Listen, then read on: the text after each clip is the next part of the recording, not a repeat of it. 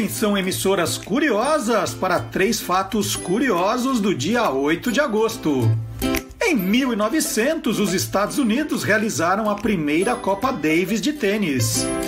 Em 1963, uma gangue armada apenas de cacetetes roubou 2 milhões de libras do trem pagador que ia da Escócia para a Inglaterra. Em 1974, o presidente dos Estados Unidos, Richard Nixon, renunciou à presidência por causa do escândalo Watergate. Está entrando no ar o programa que acaba com todas as suas dúvidas. Olá, curiosos! Olá, curiosos! Hoje é 8 de agosto de 2020. Já estamos no ar, começando com o segundo programa da nossa vigésima temporada. Um programa que já está de cara nova, que já está com muitos inscritos. Se você ainda não se inscreveu, tá aqui aquele botãozinho inscrever-se, a sinetinha do lado para você ser sempre lembrado quando nós estivermos ao vivo. E nós começamos com música o nosso programa. Nós começamos com o quarteto sueco ABBA, música de 1974, que venceu o festival Eurovision da canção, com a nossa banda Beck os Tio de Fusca, Waterloo.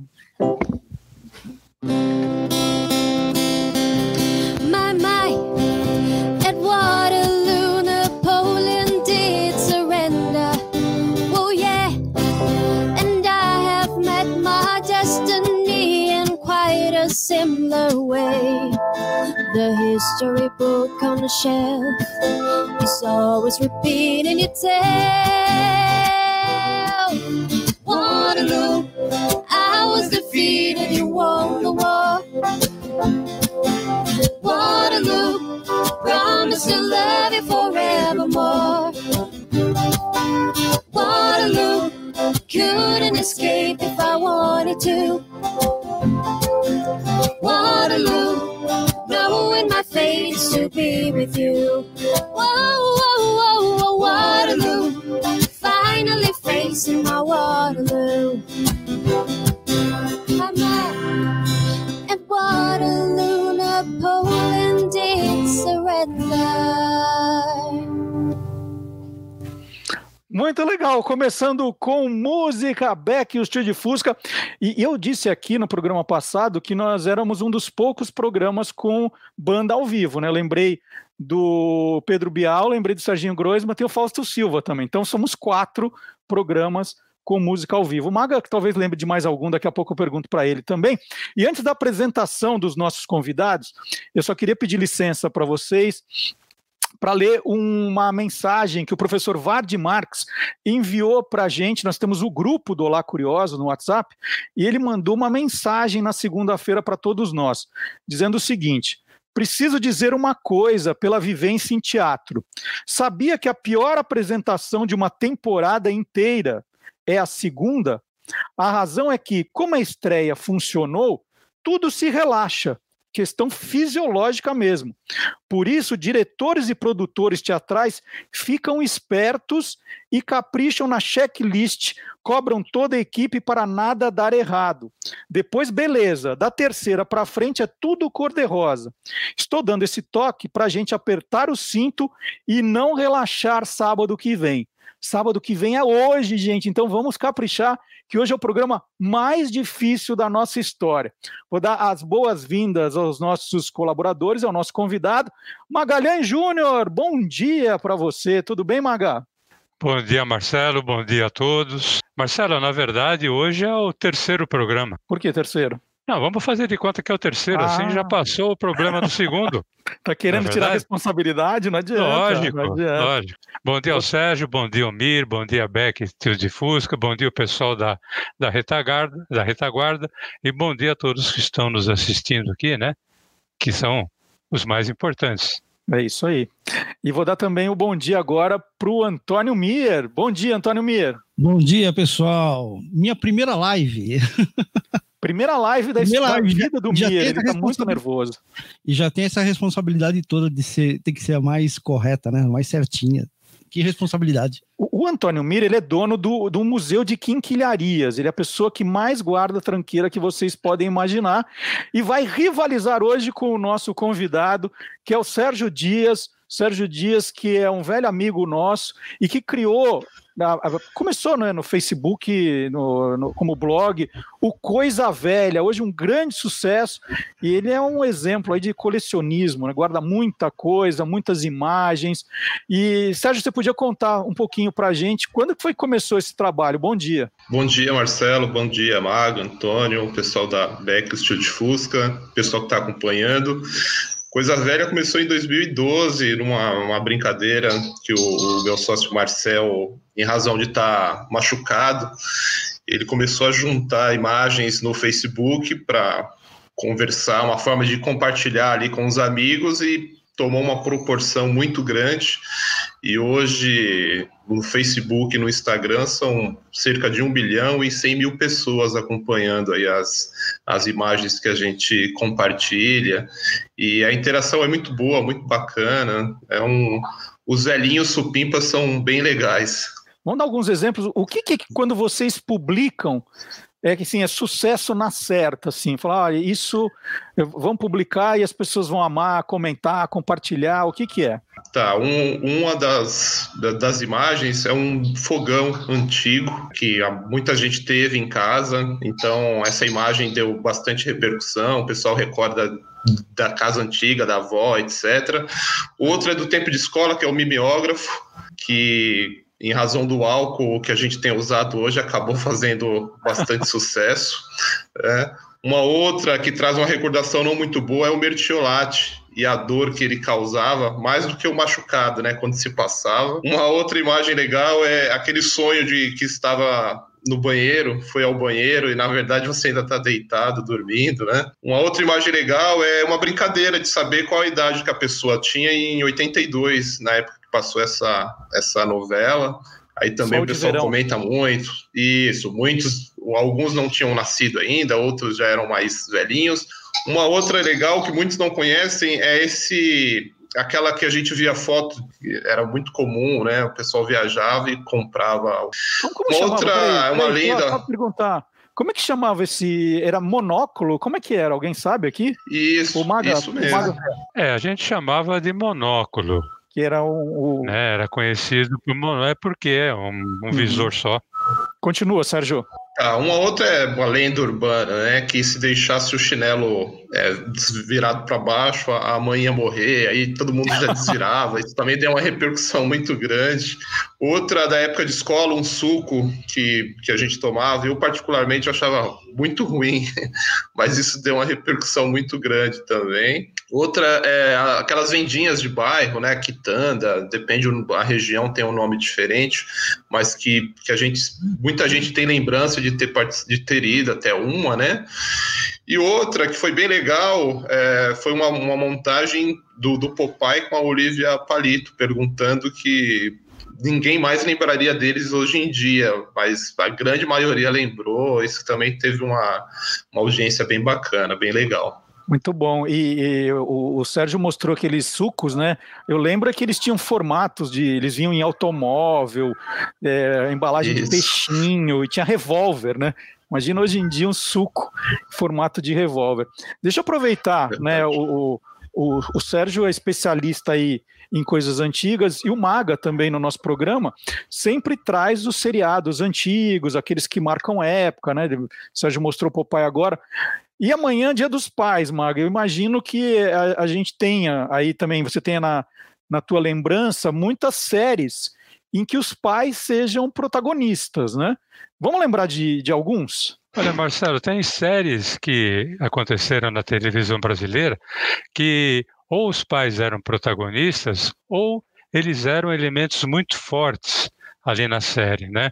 Por exemplo, uma das primeiras que tem, de 1961, era E Agora Papai. Não tem nada a ver com Brasília, mas é, Pat O'Brien, ele fazia um...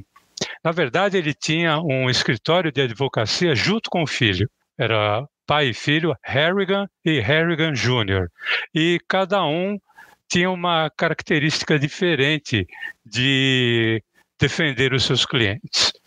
O outro é Papai Sabe Nada, que era com o Renato Corte Real, que era uma sátira ao Papai Sabe Tudo. O Renato Corte Real, ele fazia essa, essa série com a família dele na, na vida real. Era ele, a esposa, que era a Bizu, e os dois filhos, o Júnior e o nosso amigo Ricardinho Corte Real.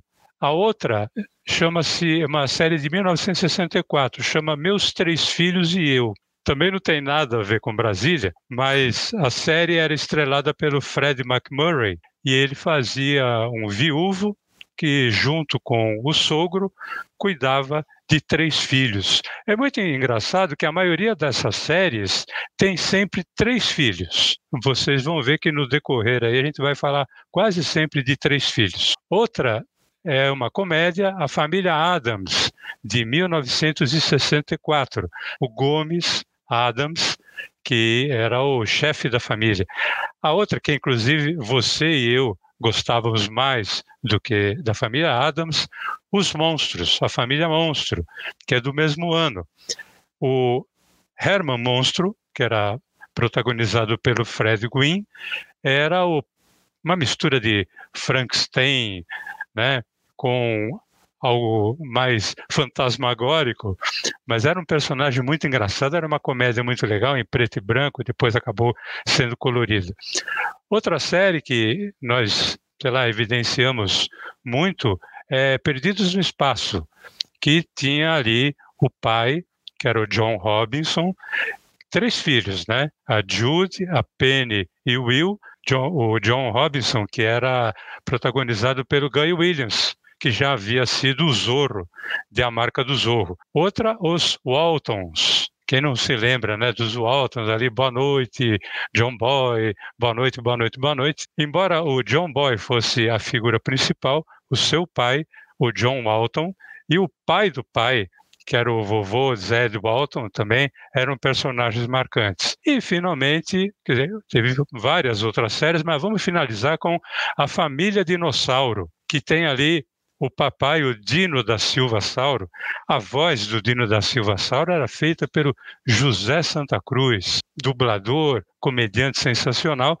e era um papai marcante, né? Até porque o Baby, que era o filho, junto dos outros dois filhos, a Charlene e o outro filho que agora eu não ah, é Bob. Bob. É, o Bob. O, o, Baby não reconhecia o pai, né? Só dizia que não é a mamãe. É, ele então, não, não falaria ele não falaria Feliz Dia dos Pais, ele falaria Feliz Dia não é a mamãe, não é a não mamãe. Não é a mamãe, exatamente. Então aí são algumas séries que têm pais que eram protagonistas, ou se não eram protagonistas, eram pais que eram personagens muito fortes. O Antônio Mir, você estava falando e ele foi pegando coisa ali que, que você tem para mostrar aí desses, desses papais, Antônio Miro? Bastante, viu, Marcelo? O, o Magá comentou do Perdido no Espaço. Tenho na minha coleção de brinquedos aqui a van de passeio deles, né? que era o Júpiter 2. Eu não tenho a imagem do Guy Williams, mas tem o brinquedinho que eles é, passaram pela galáxia e acabaram se perdendo.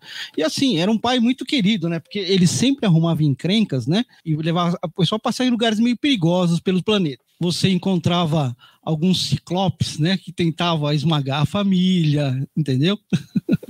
Você tinha, você falou também do Herman Monstro, e eu também tenho aqui na coleção o Herman. É um boneco. Que era, era uma paródia, na verdade, da família Adams também, né, Magal? Muito legal. E, e, já que a gente está nesse clima de, de Dia dos Pais, aproveitando o que o, o Maga falou, é, uma das frases clássicas quando chega Dia dos Pais é uma frase do Darth Vader, pro Luke, né, dizendo eu sou seu pai. E aí a gente pediu para o Gilmar Lopes aproveitar o universo é, Guerra nas Estrelas e contar pra gente um verdadeiro ou farsa que a gente vê agora. É verdade que o Mickey Mouse apareceu durante uma cena de luta em Star Wars de 1980? Pois é isso que circulou na internet há um tempão atrás e agora eu tô trazendo de volta pra gente descobrir se isso é verdade. Hoje eu resolvi trazer para vocês uma história que não é nova, mas vira e mexe volta a circular nas redes sociais em todas as internets de todo o mundo inteiro desse planeta e de outros planetas que a gente também não conhece. Afinal de contas, né? Star Wars se passa no universo inteiro. Em janeiro de 2013, uma série de fotos surgiu nas redes sociais mostrando o que parece ser um trecho de uma luta ocorrida durante um filme do Star Wars. As cenas teriam sido tiradas de uma luta do filme O Império Contra-Ataca de 1980. E a gente pode ver lá no fundo, bem escondidinho, a silhueta do Mickey, o rato mais famoso da Disney e quem sabe do mundo todo.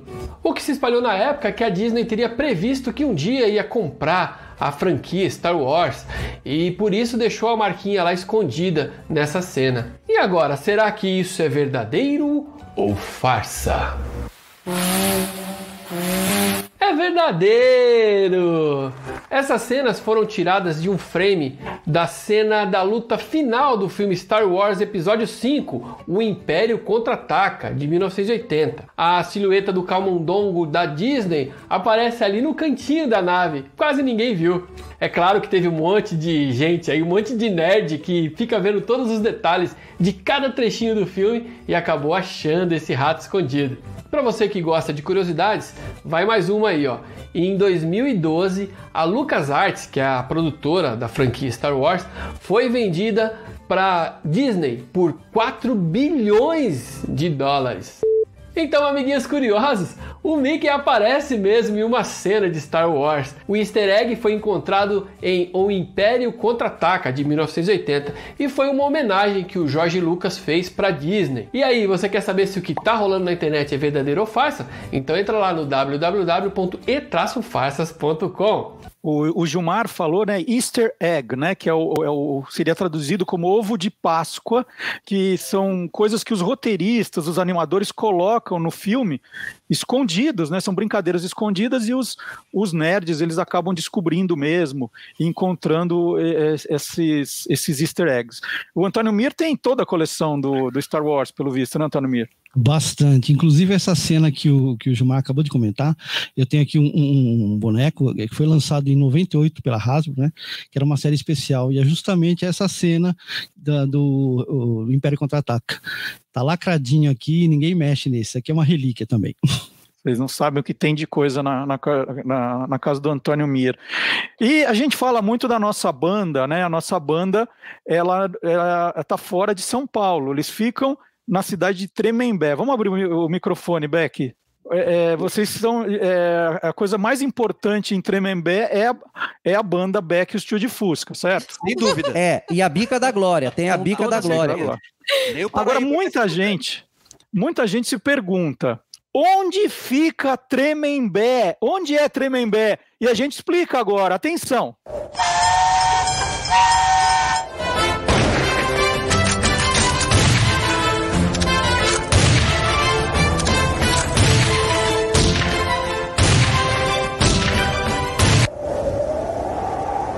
Bua, onde é Tremembé, Bua, perto de Taubaté, fica no Brasil, no Vale do Paraíba, entre São Paulo e Rio.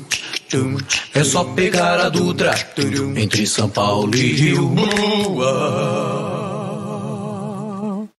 Pronto, está explicado onde fica Tremembé. Agora todo mundo já sabe como visitar. É a única Beck cidade do Velho Fusca. Oeste no Brasil. É uma cidade ainda considerada do Velho Oeste. Bom, a gente está nesse clima de Dia dos Pais aqui. E eu queria saber se alguém que está participando do programa hoje está com o pai ao lado. Tem alguém que está com o pai ao lado? A Beck! Beck! Eu! Então, Beck, você vai participar hoje do teste de paternidade do Olá Curiosos. teste de paternidade. Teste de paternidade. Nós vamos saber o quanto você conhece do seu pai. É um Nossa, teste para você. A gente quer saber se a gente fez um questionário durante a semana para o seu pai e nós vamos querer que você responda. Tá preparada? Ai. Tô, né? Você conhece ele há quanto tempo? Ué, desde que eu nasci, né? Hum, muito Na bem. Na então verdade, então vamos... não, porque eu não tenho consciência quando eu nasço, né? Mas tudo bem. Vamos lá, Beck. Com quantos anos seu pai chegou em Tremembé? Putz. Putz, sei não. lá. Vai? Eu vou chutar, é 16. 16? Não, não, não, não, não, não, não. Não é 16, a resposta é 10 anos. 10. Ele tinha 10 anos. Como é que eu Qual- ia saber? Eu não tinha nascido. Qual é o prato preferido do seu pai? Até pedra ele come. Arroz, feijão e farofa. Vamos ver, vamos ver a resposta? Certa resposta! Arroz, feijão e farofa. Qual é o esporte favorito do seu pai? Basquete. Vamos ver se é basquete. Basquete, muito bem! Sabe tudo. Qual o instrumento preferido do seu pai, Beck? piano? Piano? Não, você está perguntando ou você está afirmando? Piano, piano. Piano. Piano, vamos ver a resposta. Piano, muito bem. Se ele não morasse em Tremembé, onde ele gostaria de morar? Portugal. Portugal? Não. Não. Onde ele gostaria de morar? Taubaté. O cara, ele, ele, ele não é. É- ele é simples. É um cara simples, humilde. Qual, qual é o cantor preferido do seu pai, Beck? Meu Deus. Meu Deus, Cantor? não canta. Não, Deus não canta. É. Ah. Chutar. Sei lá. Chitãozinho chororó. Não, é um, como você dá dupla, é um cantor. Não, não sei. É. Não sei. Não sabe. Então, Não, não sei mesmo. qual o cantor preferido? Rodrigo, qual é o seu cantor preferido? Elton John. Elton John. Nossa, essa eu sabia, mas eu fui lerda. Esqueceu. E qual é a cantora preferida do seu pai, Beck? Cantora? É. Não vou saber. Tenho certeza que eu não vou saber. Então vai, fala alguma aí. Gretchen. Gretchen, não. Pablo Vittar. Vai. Sei, sei lá, vou chutar. É. Vai. Celine Dion. Ele podia ter falado você, hein? Verdade. É. Ele podia ter Ai, falado você. Você falou o quê? Você Mas falou ele, o quê? eu não ia acertar. Eu falei Celine Dion. Bom, errou. Ó, Não, tudo bem. Não, não. Qual é a cantora preferida do Rodrigo de Giorgio? Karen Carpenter. Karen Carpenter, pelo timbre da voz, porque não entendo nada do que ela canta. Exatamente, eu não sei lufas, mas a voz, a música ela é além de línguas, ela, ela fala com a própria melodia e com a voz, e essa é uma que faz, a Karen Carpenter. Karen Carpenter. O Antônio Mir quer fazer um comentário. Antônio Mir, antes da última pergunta. O prato preferido do, do, do, do Rodrigo, acompanhando tudo isso, é um café Verdade, com Nossa, é mesmo. Verdade, cara. Mir, verdade. Ovo também. Agora, a última pergunta para a Rebeca, pra, do teste de paternidade. Qual foi o pior presente que ele já recebeu de Dia dos Pais? E parece que foi seu. O pior? É. Eu não sei. Eu lembro, eu lembro que eu dei um avental pra ele de churrasqueiro. É. Mas é porque era da escola. Vamos ver, vamos ver para a resposta. Vamos ver. Cueca e meia! Cueca e meia! É, ele tava querendo. É, ué, tô- é foi tão ruim que eu uso as mesmas até hoje. Muito bem, esse foi o teste de paternidade. O Sérgio Dias tem uma história bacana também aqui, envolvendo um- uma coisa velha com a história do pai, né, Sérgio? Conta pra gente. Meu pai dura- trabalhou durante muitos anos, é, durante a madrugada, quando eu tinha 10, 11 anos, e ele saía por volta de umas 5 da, da madrugada e a empresa oferecia um café da manhã para eles, o pessoal que estava saindo e, o- e os que estavam chegando. E nesse café da manhã tinham aqueles ocambole Pullman que vinham com aquela faquinha. E meu pai ele acabava é, tomando o café puro e deixava de, de, de comer a parte lá dele do rocambole e para levar para casa. E era e era puta gente eu tenho são quatro filhos né? Eu eu sou o mais velho.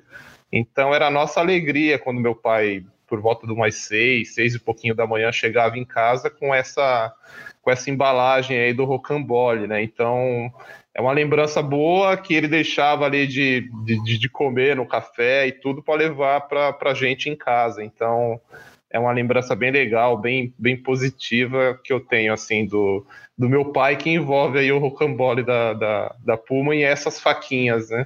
É, é essa lembrança. Bacana. E, é e isso, parabéns, parabéns né, para todos pai. os pais. E a sua, Maga, qual é?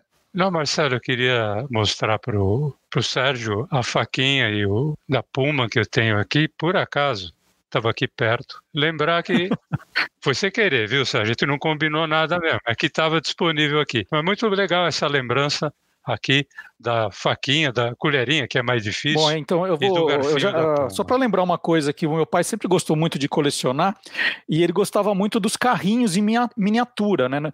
Ele trazia sempre para gente de presente esses carrinhos e eu tenho aqui, ó, Matchbox. O Matchbox eram os carrinhos que vinham né, na caixinha. Esse é uma já é uma versão mais nova de uma réplica das caixinhas. Né? Eu chamava Matchbox porque vinha nessas caixinhas pequenininhas que lembravam caixinhas de fósforo.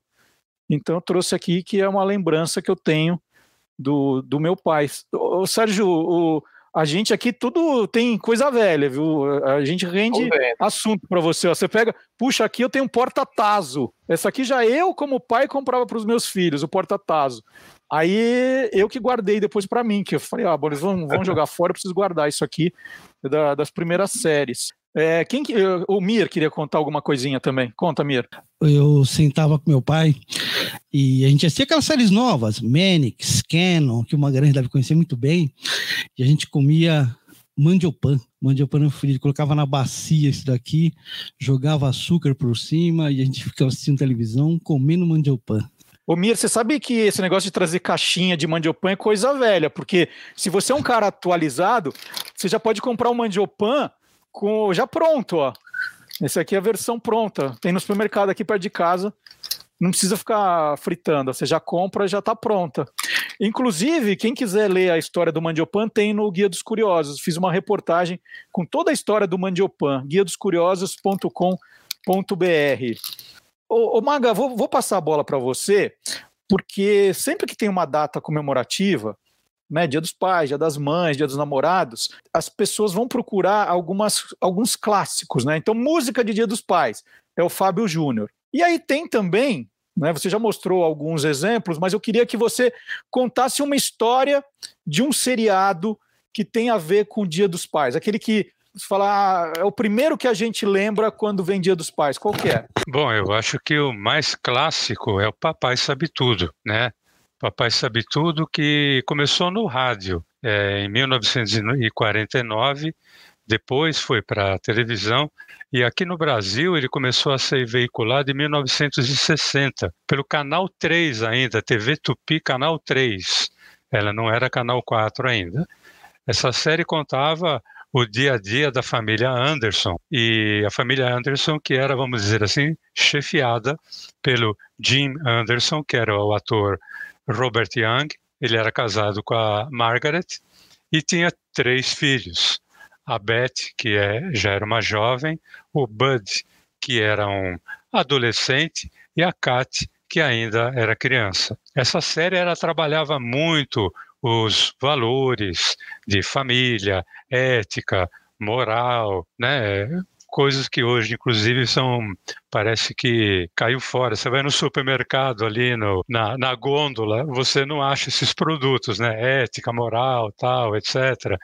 O, valor da família. Era uma série que falava muito disso. Os, os, episódios eles eram curtos, eram de 23 minutos. E eu me lembro que no início eles eram patrocinados pelo creme dental SR, não existe mais. Eu nunca soube o que significava SR, mas tudo bem.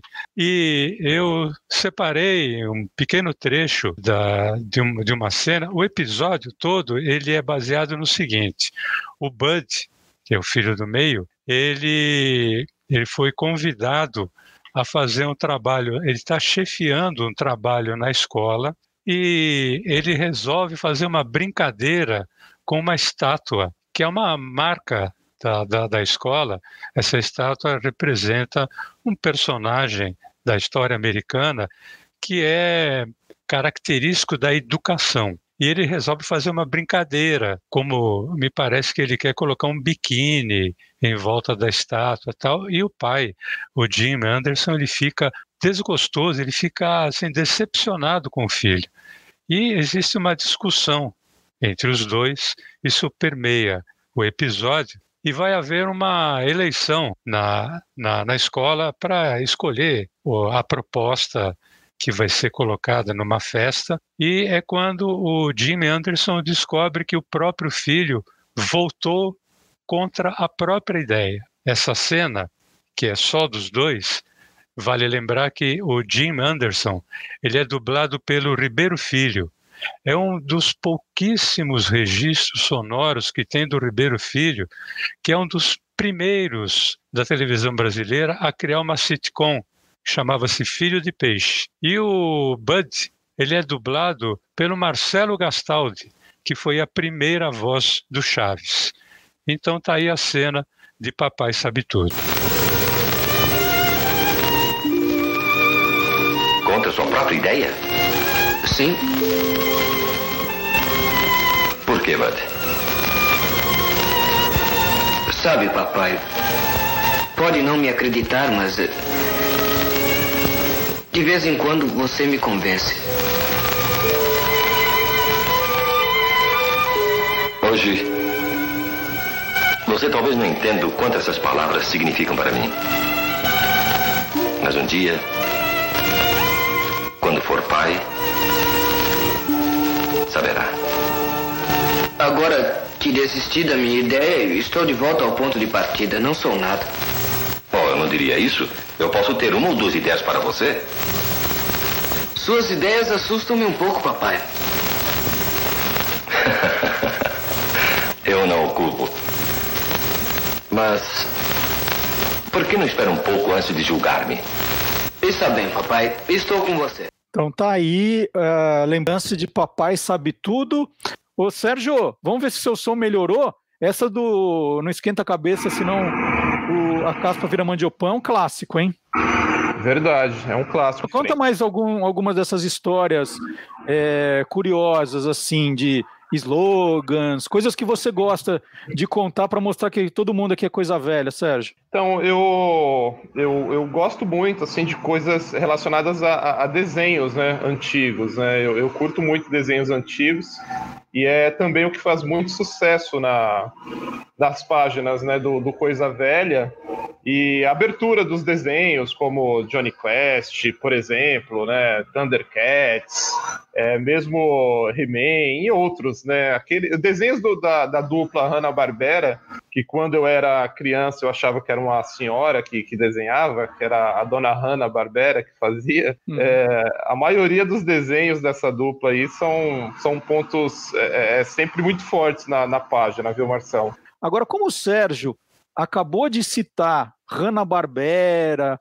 aberturas de desenhos, eu vou ter que mexer no roteiro ó, e lá para o final, onde tem o quadro playback. Será que, Nestor, será que você vai ficar bravo comigo? Ou a gente consegue rodar a abertura agora dos Flintstones, hein?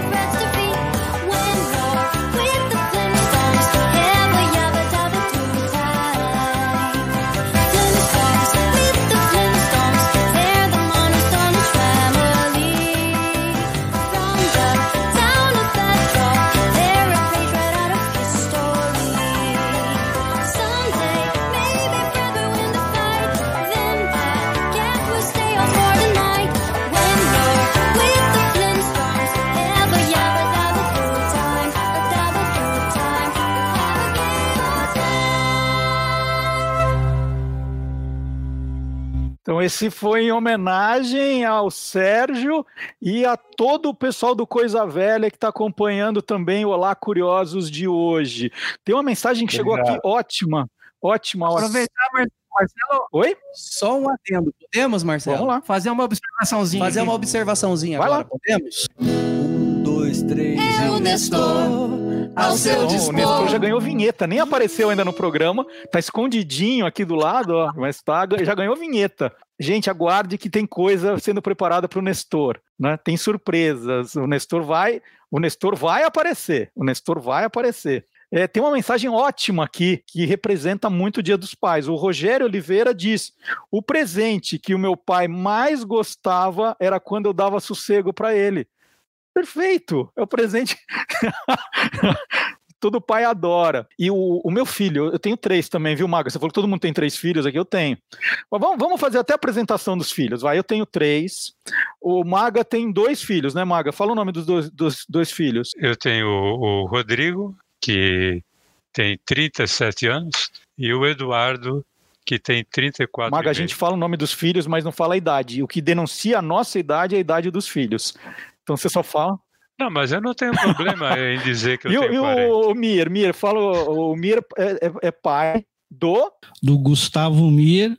E agora tem uma filha também, Amanda Ah, Mir, ó. né? Que é a minha Ora, nora. E aí Bacana. uma filha. Sérgio, tem filho, Sérgio? Tenho, tenho três. Ó. Tem a Amanda, que é a mais velha, o Serginho, que é, que é o do meio, e o Matheus, que é o mais novo. Bacana. E, e eu, eu tô falando, tenho o Rodrigo, que participou do. Tá todo mundo ajudando no programa, né? O Rodrigo fez aquela arte dos fatos do dia, tem a Beatriz, que está nos ajudando respondendo as mensagens, para quem está escrevendo o programa, está me ajudando aqui a selecionar as imagens. E o Antônio, que é o mais novo, que bateu na porta agora há pouco aqui, ele acordou no meio do programa para me dar boa sorte, ele falou assim: pai, eu quero ajudar no programa de hoje, vou te dar um presente também. Já que você começou a vigésima temporada do Olá Curiosos com Bela Tchau, né, que foi a música que representou essa virada do programa, eu vou fazer um vídeo para você e ele me deu esse presente aqui.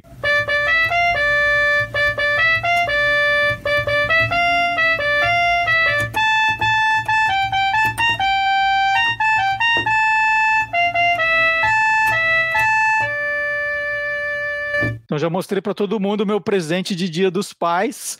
E esse formato é bem bacana, né, gente? Tá todo mundo adotando esse formato aqui com várias telas. É, dizem até, Maga, que a Santa Ceia, se fosse hoje, ia ser assim, ó. É, é Deus, né, com a mesa vazia, perguntando se estão me ouvindo, e todos os apóstolos ali, é, cada um com a sua telinha. Ia ser desse jeito a, a, a imagem do Santa Ceia, né, Maga? O que, que você achou? Eu acho que quando chegasse a hora de cada um dizer serei eu, mestre, teria que abrir microfone, esperar, tal, etc. Daria tempo até para Judas pensar um pouco mais. Não é? É isso. Bom, e, quem tá com saudade, né, das pessoas juntas, é o César Monteiro. E o César Monteiro encontrou um aplicativo para dar uma festa. Vamos ver qual é esse aplicativo. Olá, curiosos! Enquanto boa parte do mundo se recolheu em quarentena em razão do coronavírus, parecia que algumas atividades coletivas iriam acabar. Compartilhar bebidas, festas de aniversário e jantares casuais com amigos. Então, no meio da pandemia, surgiu um aplicativo, uma espécie de chat chamado House Party. Em inglês, festa em casa que permite que os usuários se reúnam com os amigos em conversas por vídeo para levar adiante suas atividades sociais, só que desta vez virtualmente. Quando milhões de pessoas foram instruídas a ficar em casa, o House Party se tornou a sensação do dia para a noite. O aplicativo, controlado pela Epic Games, criadora do jogo Fortnite, foi baixado mais de 2 milhões de vezes por semana desde o início da pandemia. Muita gente que está ou esteve em isolamento já desfrutou de seus jantares e bebidas. Tem até um nome para a experiência: aperitivo ou imagens compartilhadas por meio de um aplicativo. Muita gente se sentiu atraída pela espontaneidade que o formato permite. Em um esforço para imitar uma festa de verdade, na qual amigos conversam em cômodos diferentes de uma casa. Na prática, o aplicativo notifica os usuários da entrada de seus amigos e mostra quem está falando com quem e com o máximo de oito pessoas em qualquer conversa em grupo. Você quer tentar? Convide os amigos para uma festa no House Party.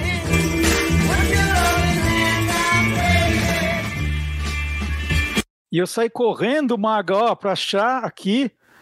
Não é só o Mir que tem esses objetos. Eu achei o meu carro dos Flintstones com toda a família, também um modelo. Aqui, como se estivessem parando para pegar um daqueles sanduíches de brontossauro numa, numa. é, era no drive, né? No Cine Drive, onde eles iam assistir aos filmes. Você tem uma curiosidade do, dos Flintstones, Maga? Eu tenho, que é o dublador, né? Que era o Martus Matias. Porque ele era, a voz dele era aquela, ele não impostava. Ele não se conformava de não conseguir dublar outros filmes. Ele não sabia por quê. E, e quando acabou a dublagem do, dos Flintstones, uma vez ele foi procurar um amigo nosso na, que fazia filme pornô. Ele chegou lá e falou: Antônio, Antônio Miziara, Zé Miziara. O Antônio era o irmão.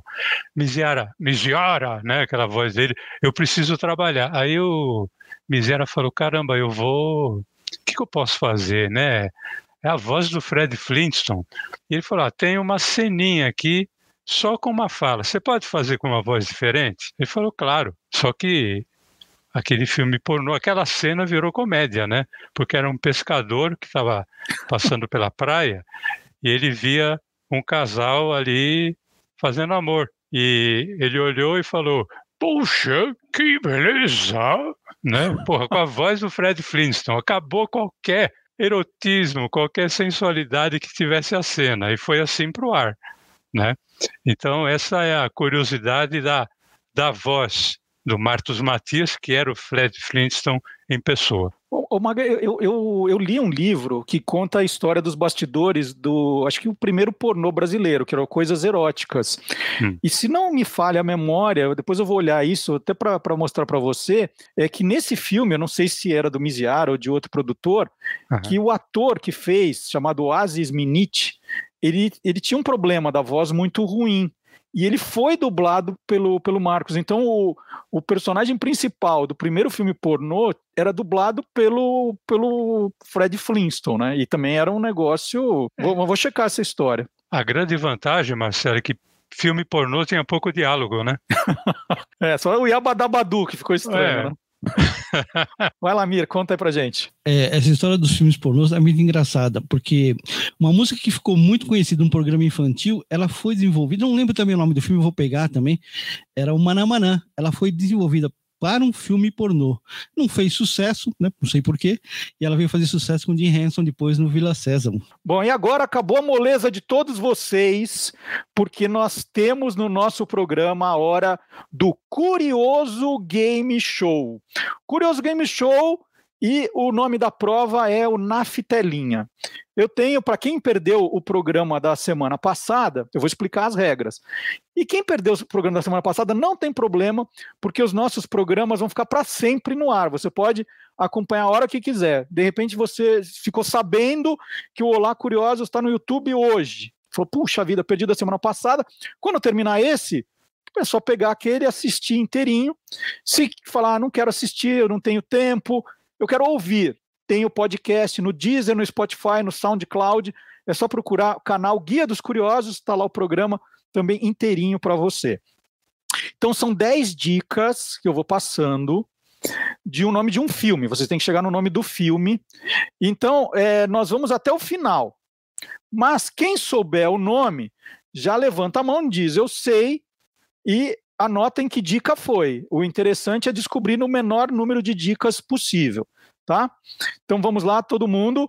Então vai ter que escrever o nome do filme e a dica em que falar, na dica 5 eu matei, na dica 3, na dica 8, tá? Não vale roubar. O Beck tem um problema ali que eles estão em 4, então eles já combinaram. Um fala que é na dica 2, o outro na 4, na 6 e na 8, eles sempre vão ganhar. Não é assim, tá bom. Então vamos lá. Primeiro, filme que estreou em 19 de agosto de 2005. Filme que estreou em 19 de agosto de 2005, alguém sabe? Não, só vejo caras dizendo que não sabem. O filme tem 132 minutos de duração. Ajudou? Não ajudou, ninguém sabe na dica 2. Dica 3. Os atores principais são Márcio Kieling e Tiago Mendonça. Márcio Kieling e Tiago Mendonça. Não? Dica 3 ainda não. Dica 4. A história começa nos anos 1970. Peraí, eu estou vendo uma manifestação da Beck. Dizem que já sabem na dica 4. Então escrevam o nome e eu vou continuar. Dica 5. Pai que tem nove filhos. Dica 5, pai que tem nove filhos, o Sérgio não sabe, o Magalhães ainda não, e o Antônio Mir disse que não também. Dica 6.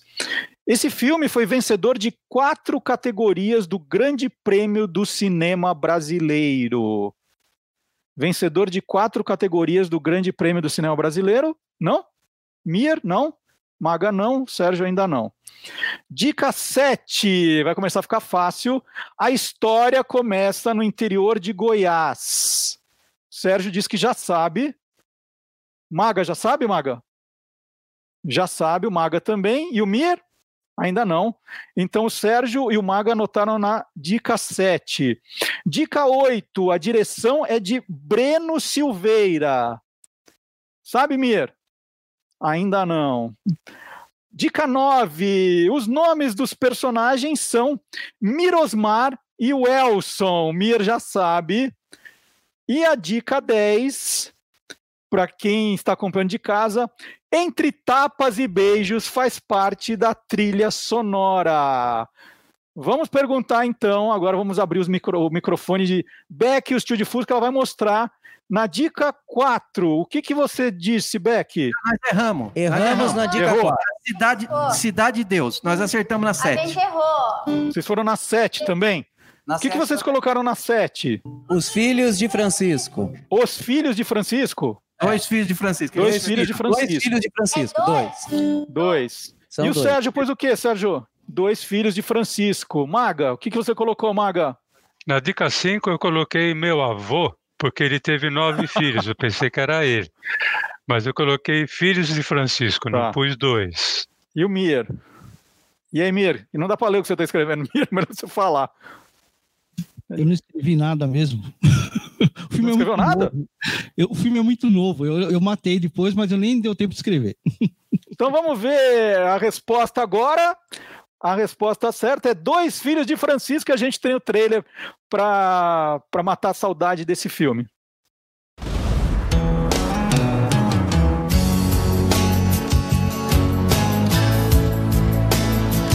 Como é seu nome mesmo? É Zelu. Queria tanto te dizer que eu já não te amo. Esse safado não vale prato que come. Que o seu amor Se acontecer alguma coisa com esses meninos, a culpa é sua. Se eu tivesse dois filhos desses, eu estaria riquíssimo. Se a minha boca morre Essa casa ainda é minha. E eu quero que você preste bastante atenção, porque eu só vou ensinar uma vez.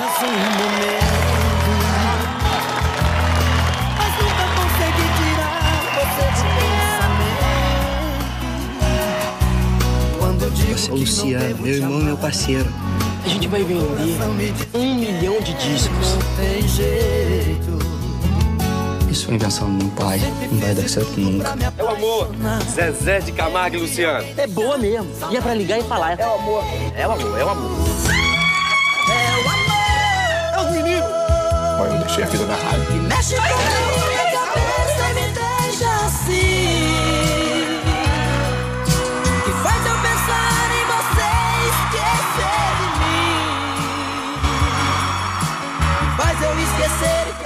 Então tá aí, homenagem ao Dia dos Pais, dois filhos de Francisco, uma belíssima história aí da relação de pais e filhos. O César Monteiro fez uma piada com você, Mir, disse que você foi mostrar a folha e você escreveu que era o Homem Invisível, né, que você não escreveu nada. Então você mostrou a folha em branco que era o Homem Invisível, a sua resposta, mas não era isso, né? Não, não era não, Marcelo. Eu, eu não deu tempo de escrever mesmo. Muito bacana. E ó, nós não estamos mais no rádio, mas o rádio não sai de nós. É hora de contar histórias do rádio, também com essa pegada de Dia dos Pais. O professor Marcelo Abud fala do pai da matéria. Interferência. Interferência. Olá, curiosos! Hoje vamos interferir na história de um radialista que é tido como um dos mais importantes em seu campo de atuação. Ele completou 71 anos de idade recentemente. Para muitos que o acompanharam do início dos anos 1970, quando estreia na Jovem Pan, até meados dos anos 90, após passagens pela Globo Excelsior Gazeta Record, ele é o pai da matéria, quando o assunto é narração esportiva com técnica e emoção. Osmar Santos é o pai da matéria, bicho.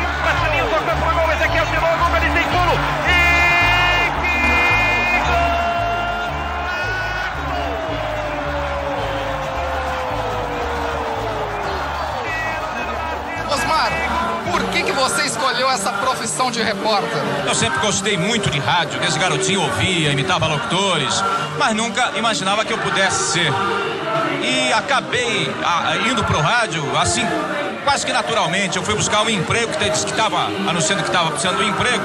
Eu pensei que eles iam indicar emprego em algum lugar, mas era lá mesmo. Aí eu falei, então deixa o que, que é aqui. É isso aqui, eu fiz e acabei ficando. E ripa na chulipa, pimba, pimba na gorduchinha. Obrigado, Oswaldo. O ripa na chulipa, né? o pimba na gorduchinha é quase uma criança, é um garoto numa boate, falava, é, ripa na chulipa. O que é isso? Tá lá no futebol, fala no jogo. Eu preciso arrumar um pouquinho isso. Aí ripa na chulipa, pimba na gorduchinha, que eu já chamava a bola de gorduchinha. Então, as criações são assim, entendeu? Algumas próprias e outras tiradas de segmentos da sociedade e transportadas para o futebol show. Outros lances do pai da matéria, que após sofrer um acidente de carro passa a se dedicar à pintura de quadros, você acompanha no blog e podcast Peças Raras. Marcelo Abude para o Interferência. Gente, não é que deu problema, não. É, é aquilo estava pensado, tá? Do, do Marcelo Abud, aquela interferência, tá? Não é, não é falha, não. Maga, você conheceu o Osmar? Conheci, Marcelo. E o Osmar, ele participou de um momento Gente, só, muito... Só, só, um minuto. Eh, desculpa a pergunta. Você conhece o Osmar? Deixa eu fazer a pergunta direito. Conheço, conheço. e ele me conhece também. Porque, é, porque às vezes você conhece o cara e o cara não te conhece. Ah, é que falou assim, ah, você conheceu, fica mal, né? O é. Osmar, ele, ele vai comer arais no, no restaurante do Carlinhos, ali no Parita, toda hora ali. A gente se, se encontra, né? Tá sempre ali. O Osmar, ele participou de um momento muito importante da minha vida. Você sabe que eu era professor de química, né? Porque nem tudo é perfeito na vida. E na época em que eu me dividia dando aula e começando a escrever, tal, etc. Eu estava muito duro, mas duro demais. O Eduardo tinha acabado de, de nascer. Eu tinha uma dívida de 1.800 dinheiros. Eu não lembro qual era a moeda da época, mas eu lembro que era 1986 e estava próximo da, da Copa do México. E aí eu recebo uma ligação da secretária do Osmar, falando: olha, Osmar quer falar com você por indicação da Lucimara Paris, grande Lucimara, e porque você me parece que é frasista, tal, etc. E ele gostaria que você criasse algumas frases de efeito para ele é, falar na Copa, na Copa do México, e apelidos para os jogadores. Eu falei, ah, tudo bem, só que tem uma coisa, ele vai embora depois da manhã, ele precisa disso para amanhã. Bom, para quem estava duro, né? Porra, eu acabei de dar aula à noite, varei a madrugada criando frases e apelidos e tal, e levei. Ainda era no tempo da Excelsior, né? 780, ali na Rua das Palmeiras, onde hoje é a CBN. Era, né? A CBN que já mudou de prédio. Aí o Osmar começou a ler, aquele jeito dele, né? Pô, garotinho, é isso, é isso, é isso, pô, que bom, tal. Aí chega aquele grande problema: quanto você quer por isso? E tem coisas que não tem tabela, né? Eu sabia o quanto eu devia, né? que era 1.800. E eu fazia o Perdidos na Noite com o Fausto, né? Eu falei, ah, não sei, Osmar, você que vê. Ele falou, garotinho, quanto você ganha com o Osmar, com o Fausto? Eu falei, ah, era 50 dinheiros por semana. Quando eu falei, ah, eu não vou te pagar isso, não. Eu falei, ah, tá bom. Pô, 10, 20, já estava no lucro. Ele fez um cheque e quando eu olhei o cheque, lembra daquele personagem cara crachá do Silvino? Eu olhava para o cheque, eu olhava para ele, olhava para o cheque, porque era um cheque de 2.500 dinheiros. Ele não me conhecia, ele nunca me viu na vida e ele livrou a minha barra como professor, como profissional, como pai, e eu só pude agradecer a ele depois, quando ele foi fazer a Praça é Nossa, que ele foi fazer o quadro da Velha Surda, e eu é quem escrevi. Né? Então, o Osmar livrou a minha barra de uma maneira assim. Ele foi um anjo da guarda na minha vida. Bacana é essa história. falar dele. Bacana, muito bacana. Antônio Mia, tem alguma história com Osmar? Eu, eu trabalhei no centro, ali na, na Avenida Ipiranga, né? E ali próximo da Major Setor, acho que se não me engano, tinha uma, uma churrascaria. E toda sexta-feira ele ia na churrascaria, ele chegava, depois do acidente, claro, e ele chegava, ele cumprimentava, ele vinha até a mesa, cumprimentava as pessoas, sabe? Porque era como se fosse uma reunião. E ele ia lá, era muito carinhoso, atencioso com as pessoas, era muito legal mesmo. E, e continuou sendo assim. O Sérgio quer contar uma também, Sérgio. Não, na verdade não é contar, viu, Marcelo? Eu queria saber do Maga dessas frases de 86, alguma que ele recorda que, que o Osmar tenha utilizado. Você lembra algo? Ah, eu lembro, Sérgio, era México 86, o Brasil e o Caneco outra vez. Bacana. Só não deu sorte, Legal. né, Maga? a culpa não é sua. Agora chegou a hora do intervalo comercial do nosso programa. É um intervalo comercial que a gente não para. É assim mesmo, a gente continua falando e é hora do, do jingle da groselha vitaminada Milani. Tá cada vez mais difícil de encontrar no supermercado. Eu ia trazer, fiquei procurando, ó, não encontrei, mas temos o jingle e quem quiser, olha, eu fiz um trabalho bem bacana de apuração da história da groselha Milani, tem também no guia dos curiosos.com.br. Entrando lá, logo naqueles, naqueles destaques do começo do site, já tem lá o link com a história da groselha. É uma história bem bacana, você não vai achar em outro lugar da internet essa história, não, que ela foi bem pesquisada. E nós temos o jingle com a nossa banda Beck e o Tio de Fusca. Vamos ouvir? Groselha vitaminada, Milani, é uma delícia. No leite, no refresco e no lanche pra tomar a toda hora na sua casa, nas festinhas, na merenda.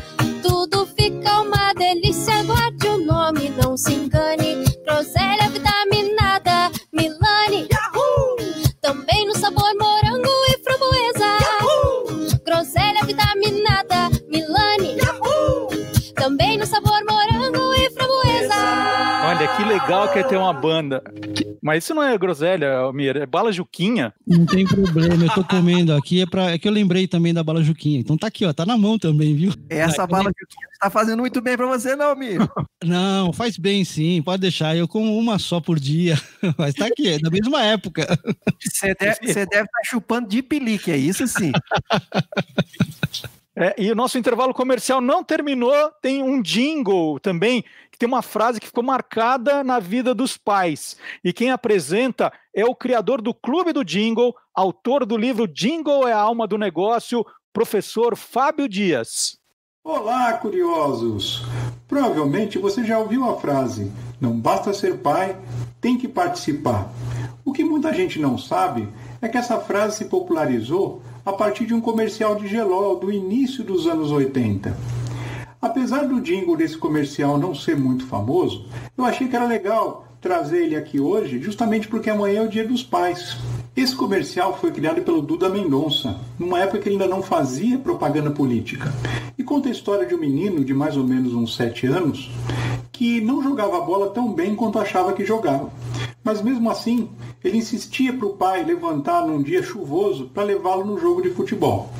Chegando lá, aconteciam uma série de coisas que acabavam aproximando ainda mais os dois e mostrando como essa relação ficava ainda melhor com a utilização do produto. Uma curiosidade que sempre me chamou a atenção nesse comercial é o fato do time do garoto utilizar o uniforme da seleção do Peru, enquanto o time adversário utilizava um uniforme semelhante ao do São Paulo Futebol Clube. Vamos assistir.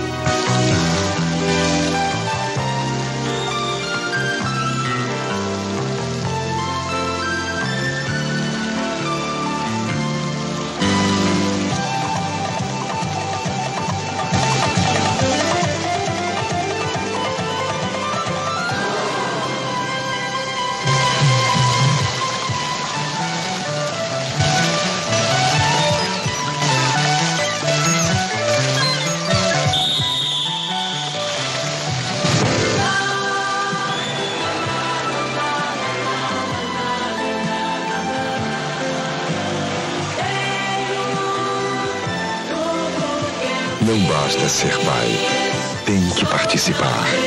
Não basta ser remédio, tem que ser gelol. É isso, não basta ser pai, tem que participar. Aliás, eu queria mostrar, acabei de receber por WhatsApp, não sei se vai dar para mostrar aí, não dá para jogar, mas o meu pai tá na casa dele, ó.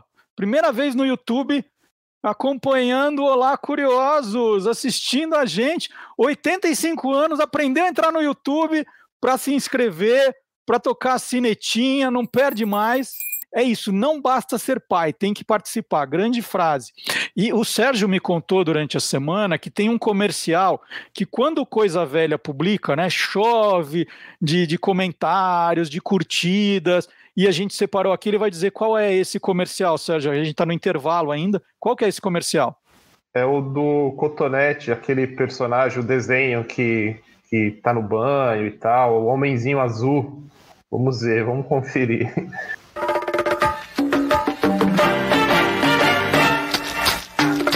Não deixe que a água e o sabãozinho que ficam na orelha estraguem o prazer do seu banho diário. Cotonetes tem pontas firmes de algodão que secam até aqueles cantinhos mais difíceis.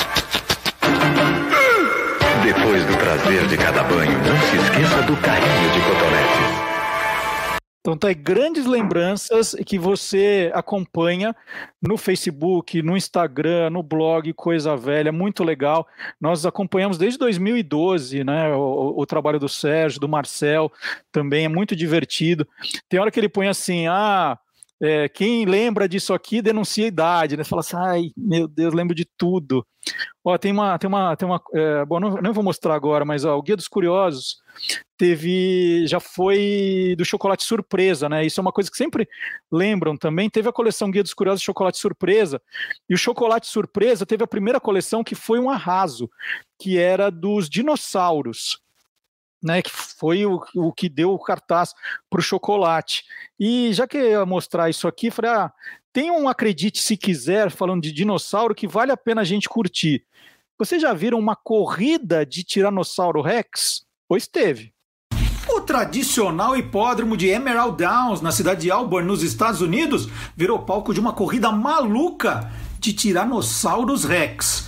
Na verdade, 30 corredores vestidos de T-Rex. A corrida foi disputada em 2019 e não teve muito público não, mas foi um sucesso nas redes sociais. O vídeo com a corrida, que durou aí uns 30 segundos, teve 500 mil compartilhamentos. Acredite se quiser. O Maga deve ter um trocadilho engatilhado para esse momento, mas não tem. Ah, não é possível, Maga. não tem nenhum. Então vamos chamar, já que a gente está nessa, nessa seara animal, vamos chamar o, o biólogo Guilherme Domenichelli.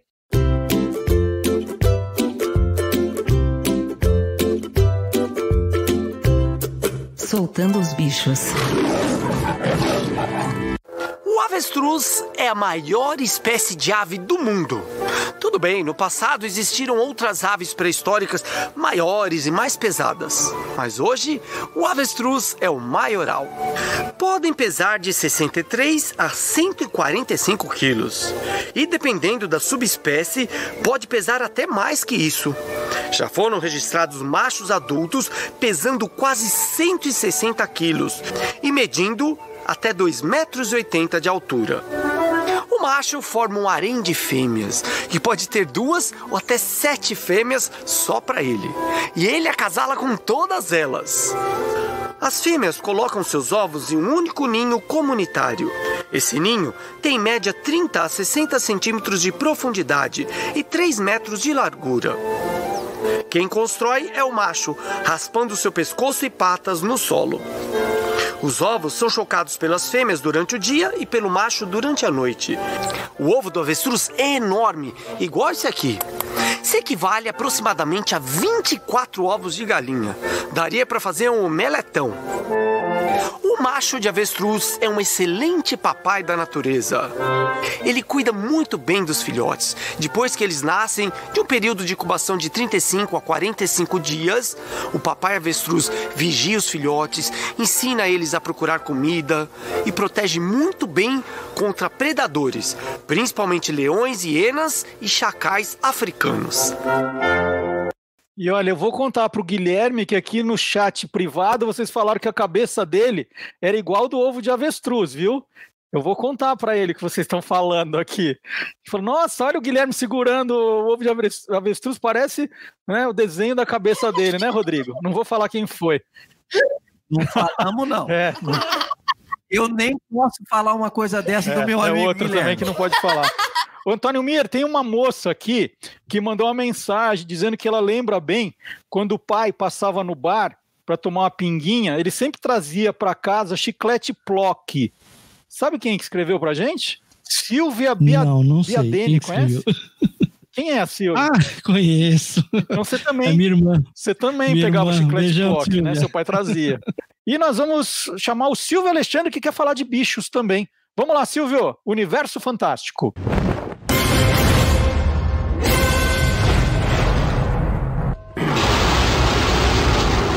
Universo Fantástico. A maioria dos super-heróis costumam ter um companheiro para ajudá-los em sua missão, mas às vezes eles também podem contar com a ajuda de seus animais de estimação. Vamos falar de cinco mascotes superpoderosos. O primeiro é Krypto, o supercão. Pouco antes do planeta Krypton explodir, ele foi enviado à Terra em uma nave teste, mas o foguete acabou se perdendo no espaço e ele só reencontrou o Superman mais tarde. O segundo é Ace, o Baticão. É um cão pastor alemão investigador, companheiro de Batman e Robin na luta contra o crime, que ajudou a dupla dinâmica a resolver seus casos até 1964, quando foi retirado das histórias. O terceiro é Dentinho, o poderoso cachorro dos inumanos, um grupo de seres humanos pré-históricos, alterados geneticamente por uma raça alienígena. Dentinho é um bulldog comum, mas ele é gigante e telepata e pode se teletransportar. O quarto é Asa Vermelha, um falcão emplumado adquirido por Sam Wilson, conhecido como Falcão, em uma de suas viagens ao Rio de Janeiro. Sam Wilson é o primeiro super-herói afro-americano da Marvel. E o quinto é Luke, o cachorro pizza. Ele é um vira-lata que o gavião arqueiro adotou após encontrá-lo todo ferido e maltratado. O cachorrinho não tem um olho e é um pouco desnorteado com o mundo ao seu redor. Como o Luke é apaixonado por pizza, assim como o Marcelo Duarte, ele recebeu o apelido de Cachorro Pizza. Gente, esse é o cachorro dos meus sonhos, o, o- o cachorro pizza. Esse eu queria, um desse para mim. Essa é uma história muito boa. Vamos pedir para o Sérgio Dias aqui. Sérgio, você falou que gosta muito da, da coisa dos heróis, e sempre faz sucesso. Tem, tem é, heróis que você, ao lembrar no Coisa Velha, também desperta esse interesse maior aí dos seus fãs? Olha, o, o pessoal curte muito é, é, Batman e Robin, porque tinha série também, né, lá nos anos 60 e tal. E outro é o Hulk. O Hulk também é, é bem cultuado, assim, e daquele antigo, né? Eu, eu até brinco nas postagens que é o Hulk raiz, que é aquele que eram dois personagens, tinha o cientista e depois quando se transformava e tal. É, são dois assim que, que são bem quando posto tem bastante tem bastante audiência, bastante repercussão. Maga, esse, esse, o Hulk antigo você lembra bem, né? Ah, lembro.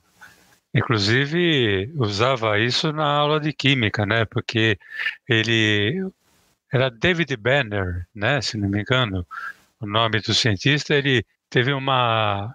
Ele recebeu uma dose forte de radiação gama. E foi isso que fez com que o corpo dele se transformasse. e tal. Então, quando eu dava aula de radioatividade, eu falava que a radiação gama era aquela que transformava o Hulk e ficava fácil para todo mundo entender. E por que, que só a calça dele não rasgava, Maga? Eu acho que é porque o programa não passava depois da meia-noite. É isso. Não é?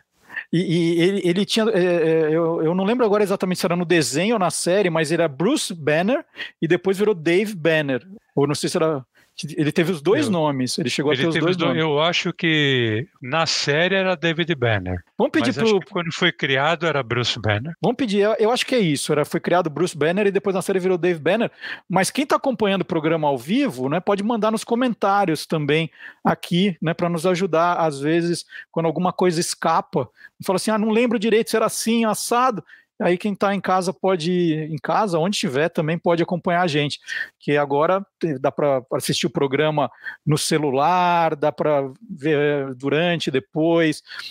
E, e, às vezes fala assim, nossa, mas eu vou cozinhar, como eu vou ver vocês? Não, pode ficar escutando e depois, se gostou das imagens, procura na internet o programa, né, no, no canal Guia dos Curiosos, e aí acompanhar o que você não conseguiu ver na hora. Para terminar essa questão dos quadrinhos, na semana passada nós recebemos uma mensagem do Marcos do Rádio Base. Inclusive o Marcos está acompanhando o programa hoje de novo e ele acertou o filme Dois Filhos de Francisco na quarta dica. Ele é bom, hein? Ele é um curioso daquele super fã. E ele fez uma, a seguinte pergunta: por que os personagens da Disney não têm filhos, só sobrinhos? Não é bem assim, Marcos. E aí o Marcelo Alencar, que é o maior especialista em mundo Disney do país, ele vai responder para você como essa questão de paternidade no mundo Disney. Acompanhe. Olá, curiosos, tudo bem? Esse programa é bom demais. Amanhã é Dia dos Pais e por isso hoje a gente vai falar um pouquinho sobre a questão da paternidade no universo Disney. Você sabe que quando eu era pequenininho, eu lia os gibis e perguntava para os adultos: mas quem que é o pai do tio Patinhas? Quem que é o pai do Zé Carioca? Eu não sei se era para se livrar um pouco da criança chata, eu acabava recebendo como resposta que todos eles eram filhos da imaginação do papai Walt Disney.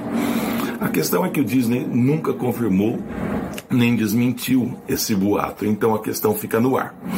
Na década de 70, durante o governo Salvador Allende, dois acadêmicos, o Matelar e o Dorfman, escreveram uma crítica muito contundente aos quadrinhos Disney. Esse livro se chama Para Ler o Pato Donald. E nele, os dois afirmam que ninguém tem pai no universo do, do, de Patópolis e arredores ali.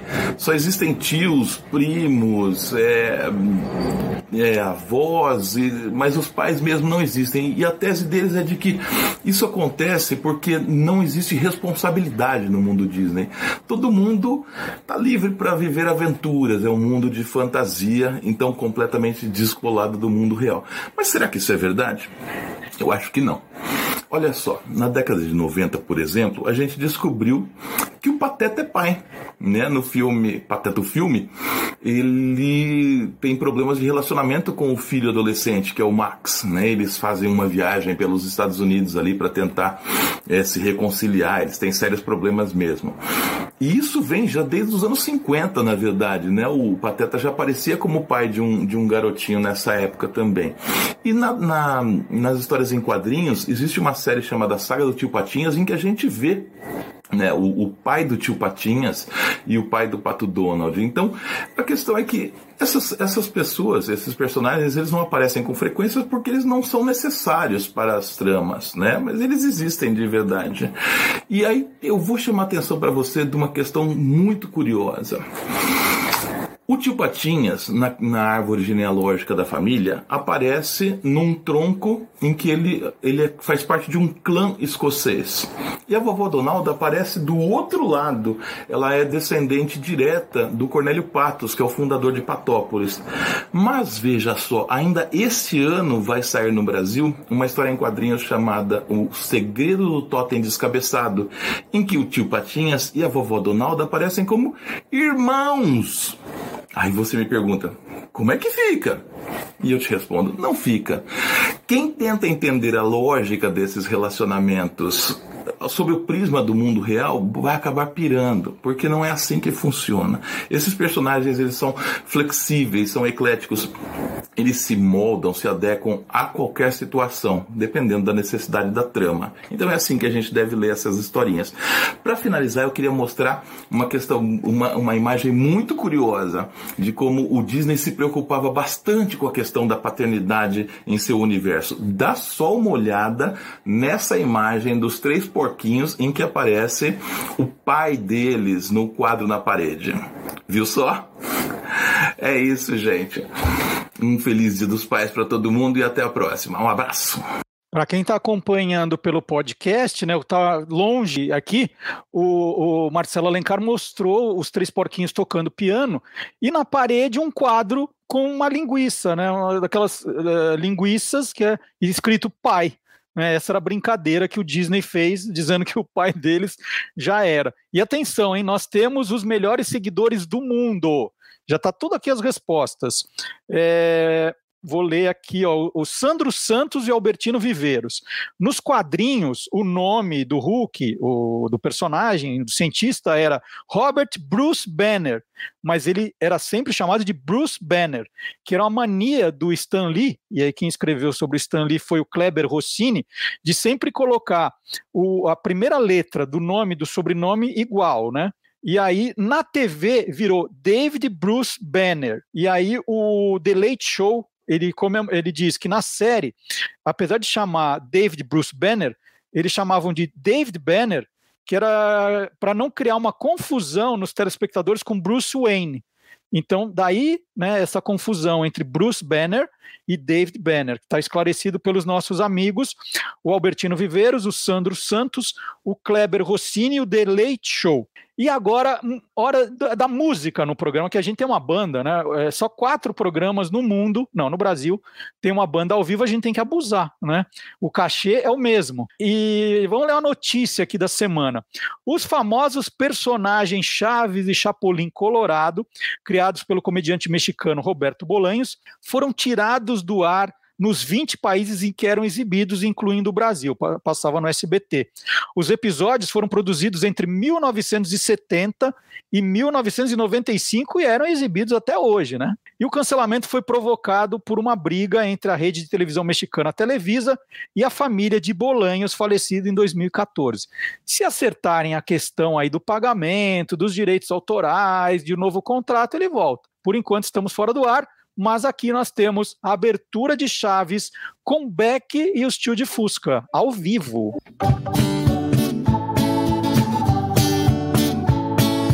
Chaves, Chaves, Chaves, todos atentos olhando pra TV. Aí vem o Chaves, Chaves, Chaves, com historinha bem gostosa de se ver. Aí vem o Chaves, Chaves, Chaves, todos atentos olhando pra TV. Aí vem o Chaves, Chaves, Chaves, com historinha bem gostosa de se ver. Que bonita sua roupa, que roupinha muito louca. Nela é tudo remendado, não vale nenhum centavo, mas agrada quem olhar. Que legal! Maga, alguma do Chaves você tem, tenho certeza que alguma história do Chaves você tem para contar pra gente. Eu não tenho do Chaves exatamente, mas eu tenho do dublador do Chaves, que é o Marcelo Gastaldi. Era o Marcelo Gastaldi. Um dia eu tinha assinado o contrato há pouco tempo com o SBT, minha empresa chama-se Maga. E eu recebi um telefonema de um cara falando assim: olha, é que ele me chamou pelo meu primeiro nome, que é Alintor com Y e TH. É, Alintor? Sim, sou eu. Olha, o nome Maga está registrado por mim. E você não poderia ter uma empresa com esse nome. E aí começa aquele bate-boca, não, tal, foi feita uma busca, não sei o quê. Eu falei, afinal, quem é você? Ele falou, eu, meu nome é Marcelo Gastaldi. Eu falei, eu sou o Magalhães, pô. A gente trabalhava a 50 metros um do outro. A produção da praça ficava, ainda no tempo da Vila Guilherme, aqui em São Paulo, a produção da praça ficava numa porta aqui e a dubladora do SBT ficava quatro portas para lá. Eu conhecia ele, ele me conhecia, só que um não sabia que estava falando com o outro. E que a empresa dele chamava-se Maga também que de Marcelo Gastaldi. Uhum. Então eu tive um entrevero com o Chaves, posso Olha dizer só. isso. Tá vendo? Mas foi sem querer querendo, né? Foi sem querer querendo. Ô, Maga, vamos aproveitar que a gente está no SBT, então. Pois é, não. pra cont... Conta a história de outro seriado aí com o pai como protagonista pra gente. Essa série que eu vou falar, ela é de 1992, foi até 1993. Na verdade, ela era, ela foi uma, a criação é argentina, chamava-se El Grande Pá, e aqui foi traduzida com o nome de Grande Pai, o que também não tem muita diferença. Foi traduzida e escrita pelo Creighton Sarzi. O Grande Pai contava a história mais uma vez, de um viúvo que cuidava de três filhas, no caso. O viúvo chamava-se Arthur, ele era interpretado pelo Flávio Galvão, e as três filhas eram, uma era uma jovem, é, chamada Jo, que era interpretada pela Patrícia Lucchesi. O Sérgio, que gosta de comercial antigo, a Patrícia Lucchesi, foi ela quem fez o comercial que assinava com o nome do primeiro sutiã, do primeiro sutiã ninguém esquece, né? Esse comercial foi acho, ao ar em 1987. Nós estamos falando de 1992. A filha do meio que era adolescente, eu até marquei o nome aqui para não esquecer, que era a Ana, que era a Paloma Duarte, e a, a menor, que era uma ainda criança, era a Flo, que era a atriz Vanessa Rubi. O Arthur, que era o Flávio Galvão, ele tinha uma governanta, a Maria, que era interpretada pela Débora Duarte. Essa governanta era apaixonada por ele secretamente. E a vida desse viúvo era meio complicada, porque ele estava começando, no início da, da série, começando um namoro com a Júlia, que trabalhava com ele, que era interpretada pela Sônia Lima, e ele tentava convencer as filhas, convencer não, saber das filhas o que, que elas achavam da possibilidade de ter uma, uma nova mãe, né? E, enfim, a série no início ela transcorria com o problema de um pai que tem que cuidar de três filhas, de ter que tocar a vida profissional e tentar acertar a sua vida amorosa. O trecho do episódio que a gente separou aqui mostra justamente isso. É, é o dia seguinte, a primeira noite que a Júlia dorme na casa dele. E ele quer saber das filhas, ele, ou ele imagina que as filhas levaram na boa. Então vamos ver se isso aconteceu mesmo. Não, não, não, não, não. Eu estava dormindo quando a Júlia foi embora. É, Léo. Mas vou lhe dizer uma coisa. Sabe, essa confusão toda me ajudou muito. É. Não, é porque eu descobri agora que as meninas não se importam ter uma outra mulher aqui em casa. É, você viu? Não, você viu como elas foram simpáticas com a Júlia? É, se deram bem mesmo, né? É, tá, tá bom, tá. Depois eu falo com você, tá? Um abraço, Léo. Oh, as minhas princesinhas, como estão? Mais, mais ou menos. Ah, bom, a Júlia, ela já foi embora, tinha um compromisso, mas ela deixou um abraço para vocês. É, então, é, gostaram dela? É simpática, né? Insuportável. Chatíssima. E gorda. Mas minhas filhas, ela, ela, ela é apenas uma cliente do papai, quer dizer, não.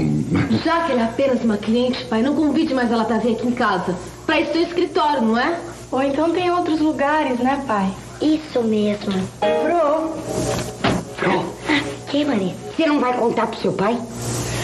O papai não merece que eu conte nada pra ele.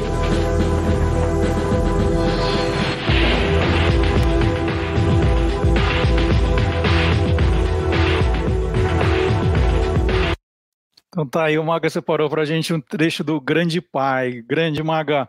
Ô Sérgio, é, a gente tá fazendo muita lembrança dos pais aqui, e eu escrevi um, um, livro que faz parte de uma coleção, chamado O Dia em que me tornei corintiano, e eu conto que foi a primeira vez que meu pai me levou a um estádio de futebol, para ver um Corinthians e Vasco da Gama, e na saída, né, alguém já falou aqui que não era comum as famílias tomarem refrigerante o tempo todo. Era, o refrigerante era bebida do domingo e que era divididinho, né? A gente abria aquela garrafa de um litro que chamava tamanho família, dividia, era meu pai, minha mãe, os três irmãos, era um copinho para cada um e olha lá, né?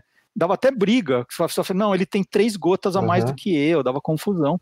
E eu contei essa história e virou meu livrinho, o dia em que me tornei corintiano, que eu, depois do jogo, era um sábado, como é hoje, meu pai falou: vamos tomar um refrigerante para comemorar. O Corinthians ganhou do Vasco de 1 a 0 e aí eu conto essa história. Então eu tenho a memória afetiva do meu pai com o refrigerante também.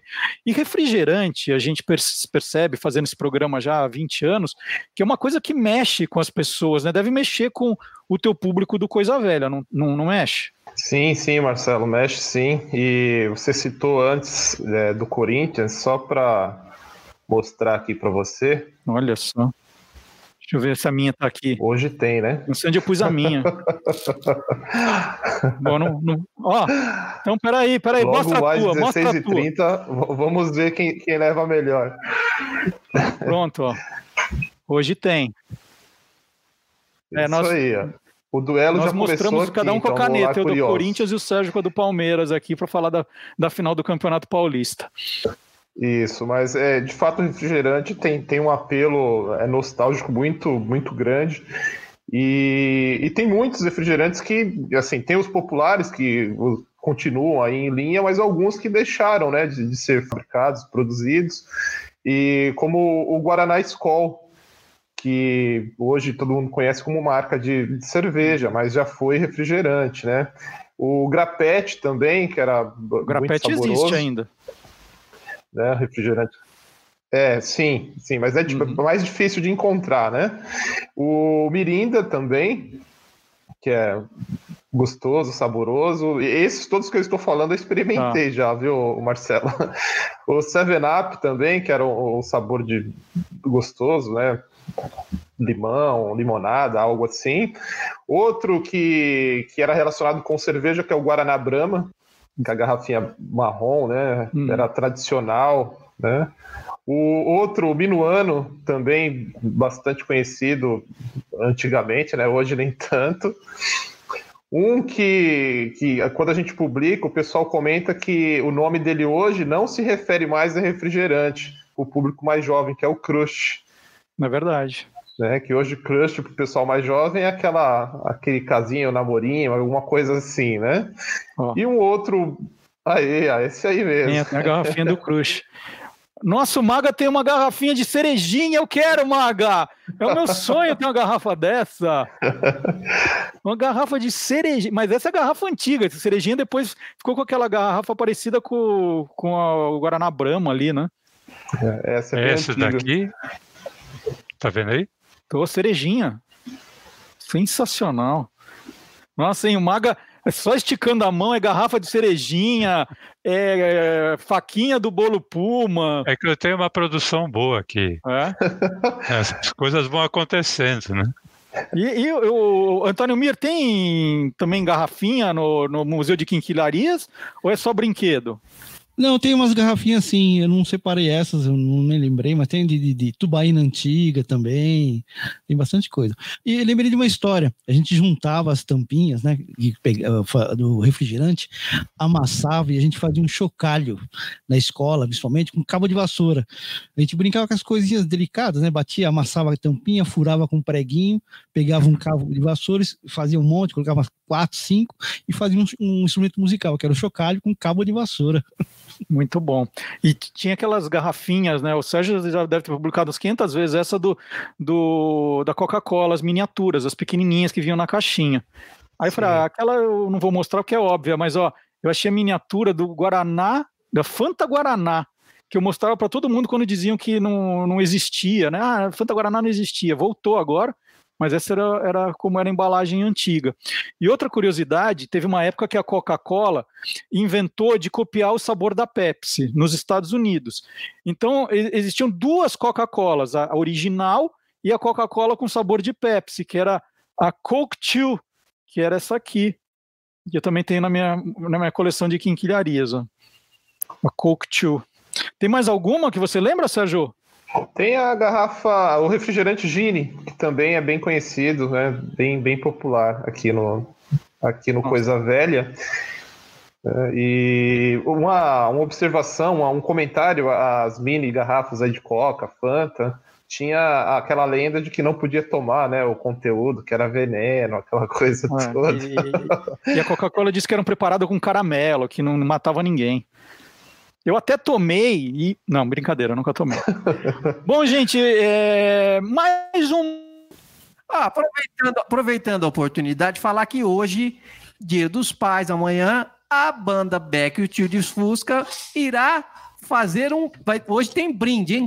Hoje tem brinde, tá bom? Vai ter, hoje tem Tá bom. brinde, tem Vocês brinde vão pegar um especial da e banda, brindar, tá é bom, isso. gente? É, vamos lá. Jogo do pai dos burros agora aqui. É o seguinte, tenho três perguntas e três alternativas e vocês têm que dizer é, qual é a certa. E, então, todo mundo participa. É, primeira palavra, uma pessoa com oxiopia. Uma pessoa com oxiopia. Alternativa A, enxerga muito bem. Alternativa B, não escuta direito. Ou alternativa C, tem a pele toda ressecada. É, Beck, o que, que é? A, B ou C? Fala no microfone. Peraí, vamos abrir o microfone, calma. Não fique tenso. A. Alternativa Uma pessoa A. que enxerga muito bem. Você, Sérgio, o que, que acha? Alternativa A. Maga? Opa, deve ser A. Ah, uma pessoa que enxerga muito bem. E Mir? Eu vou B. B. Vou de B. O Mir acha que uma pessoa com oxiopia não escuta direito. Mir, ó pra você, ó. No. No. É a alternativa A. É, oxiopia é uma pessoa que enxerga muito bem. Pelo, pelo visto de- dos óculos aqui, só o Sérgio enxerga bem e a Rebeca. Mas ninguém. Agora, é, segunda pergunta. Cassineta. Cassineta é o seguinte: alternativa A é um tecido fino de lã.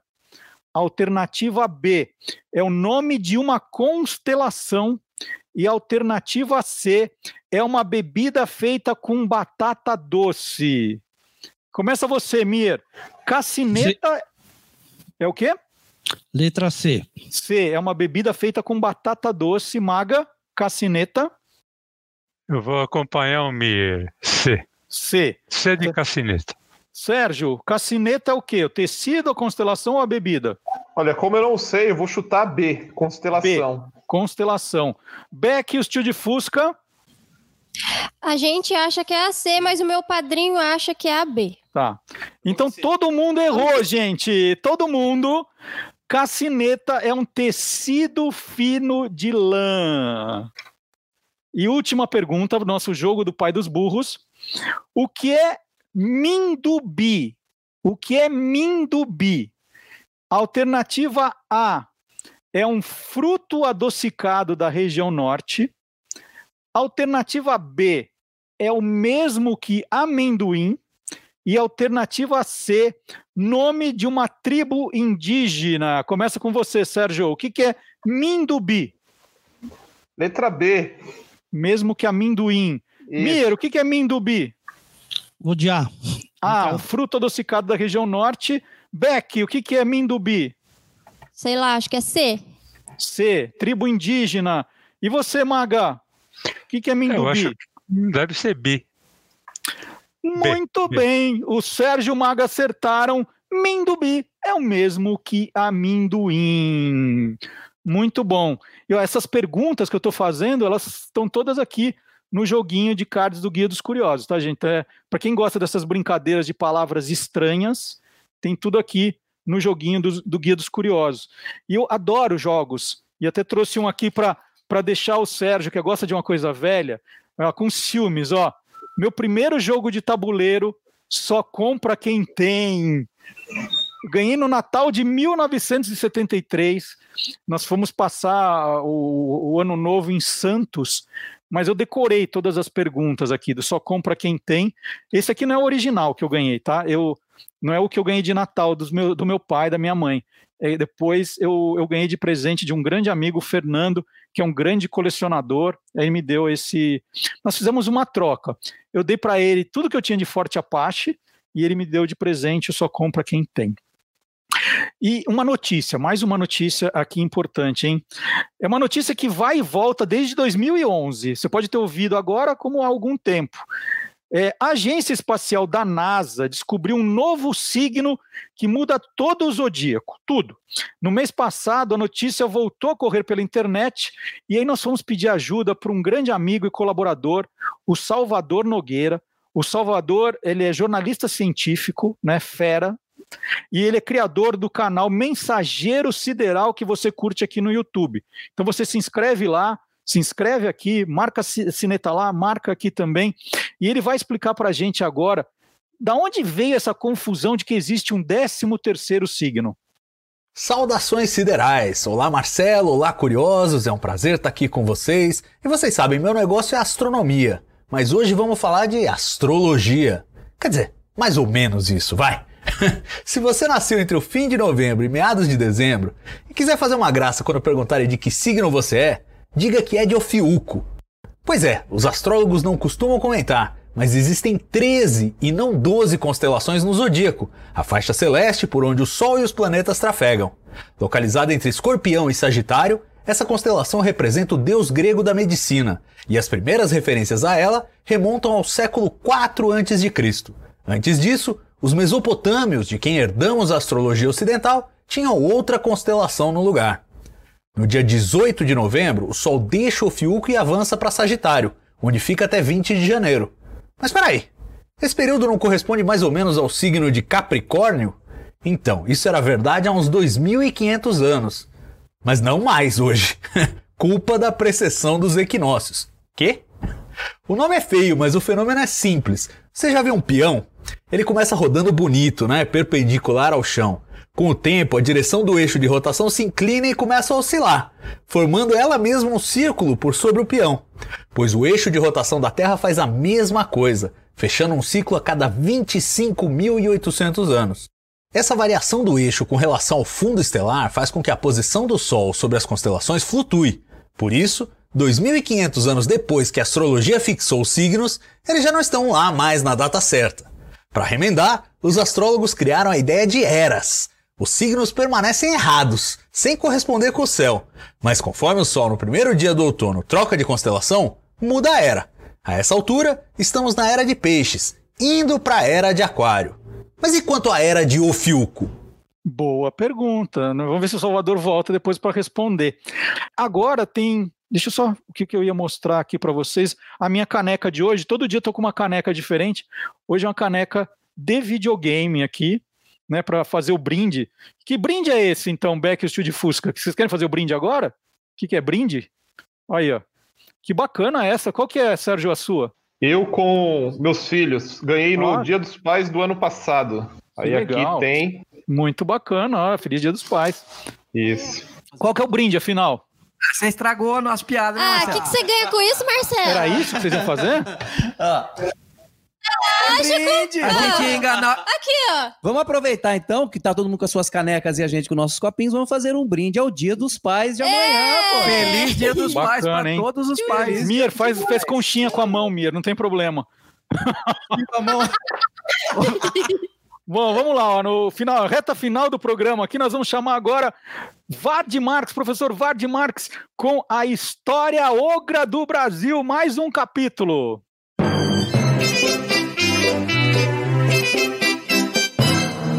História ogra do Brasil.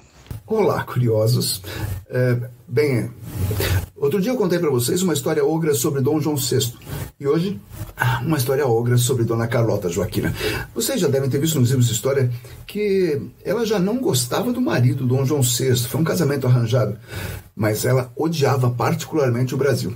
Diz que no navio que a levou de volta para Portugal, assim que o navio se afastou da costa brasileira, ela tirou os sapatos e bateu na murada do navio sobre o mar, porque disse: Dessa terra não quero levar nem a poeira nos pés. Hum, mas não é verdade. Teve uma coisa que ela gostava aqui. É, ela até disse isso para uma amiga numa carta, que ela ia sentir falta da liamba. Já ouviu falar? Liamba ou diamba ou maconha. É. Hum. Mas ela não fumava, não. Ela tomava chá de maconha. Gente, a xícara é cenográfica, não tô tomando nada, era só para compor, tá? Tchau. Ó, o Mir também tem uma produção ágil, ó, já arrumou uma caneca para ele. Então, outra vez, vamos brindar o Dia dos Pais. Agora com o Mir, com a sua caneca. Um brinde para o Dia dos Pais. E eu queria mostrar um vídeo. É, esse é daquelas que a gente fica mexendo no celular de vez em quando, faz a, a arrumação. Foi o dia em que eu ganhei um presente do maestro Edelei Lirucci, né?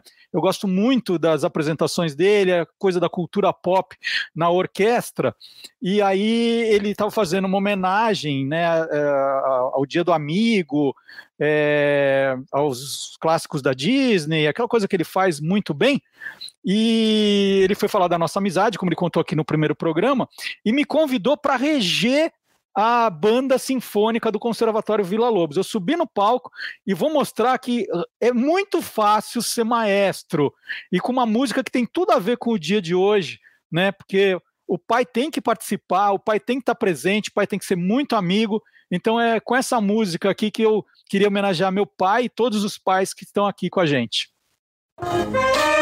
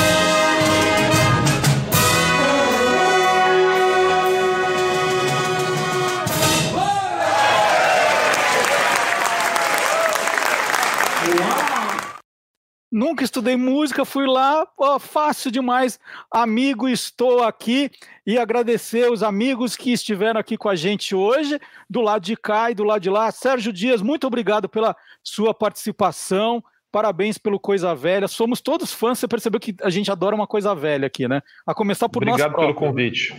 Muito, muito Obrigado bacana. pelo convite, Marcelo. E é isso, acompanhar vocês aí daqui para frente. Até. Valeu. Até a gente, o Olá Curioso com a coisa velha também, né? Porque por enquanto é coisa nova. Maga, muito obrigado pela sua participação.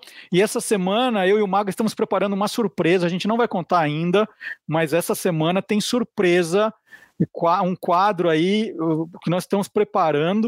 O Maga já, já, né? Depois do, acaba aqui, a gente já vai conversar sobre o quadro novo. Valeu, Maga. Perfeitamente. Valeu, Marcelo. Um abraço para todos. Parabéns pelo Dia dos Pais a todos. Beckett de Fusca, Antônio Mir, Sérgio, foi muito legal estar com vocês aqui. Valeu, Marcelo. E fazer um agradecimento especial ao Antônio Mir, que está produzindo as vinhetas do programa. O incansável Antônio Mir está ali. É, ele não conseguiu fazer de todo mundo ainda, porque de vez ainda. em quando ele precisa trabalhar. Né? Aí, mas ele está fazendo, né? Já ganhamos essa semana a vinheta do Universo Fantástico, do Soltando os Bichos. Então, toda semana tem novidade. É um programa em construção ainda. Muito obrigado, viu, Antônio Mir? Imagina que é isso, é um prazer, uma honra, um feliz dia dos pais para todos, né? Minha primeira live, até que saiu bem. Tá tranquilo? Tranquilo, maravilha. Muito bom. É, então, lembrando sempre que nós estaremos todo sábado aqui das 10 ao meio-dia, mas as reprises acontecem a hora que você quiser. Você pode acompanhar é, o programa inteiro, em partes, está sempre vai estar aqui no YouTube, na página do Guia dos Curiosos, também no Facebook, estará lá. É, tem também o link no guia dos curiosos.com.br. Tem os podcasts agora no, no Deezer, no Spotify e no SoundCloud. É só procurar como Guia dos Curiosos. Você ouve o áudio também. Se não né, fala assim, ah, não, eu não tenho tempo para acompanhar ao vivo, mas eu posso ouvir, né? que a gente está fazendo um pouco de rádio aqui para você também. E nós vamos nos despedir agora da nossa banda Beck e o Steel de Fusca, pedindo a música de encerramento de hoje. Esperamos que você tenha gostado. E como nós começamos com ABBA, nós vamos terminar com o ABBA, música de 1975, uma das mais famosas da banda sueca, Mamma Mia, no encerramento do Olá Curiosos. Até a semana que vem. Mamma Mia. Here I go again. My, my. How can I resist you? Mamma Mia. Does it show again? My, my. Just how much I've missed you. Mamma Mia. I've been cheated by you since I don't know when.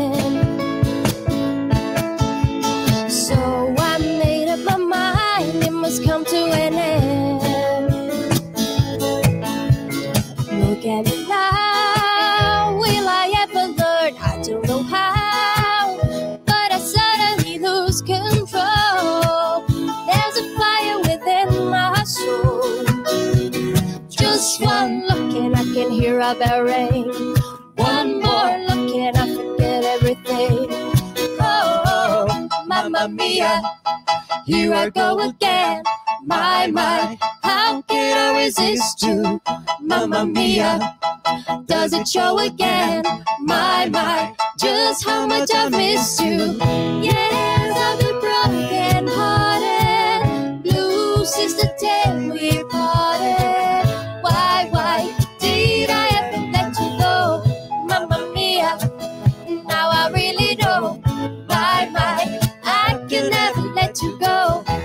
Mamma Mia. Tchau, até semana que vem. Tchau.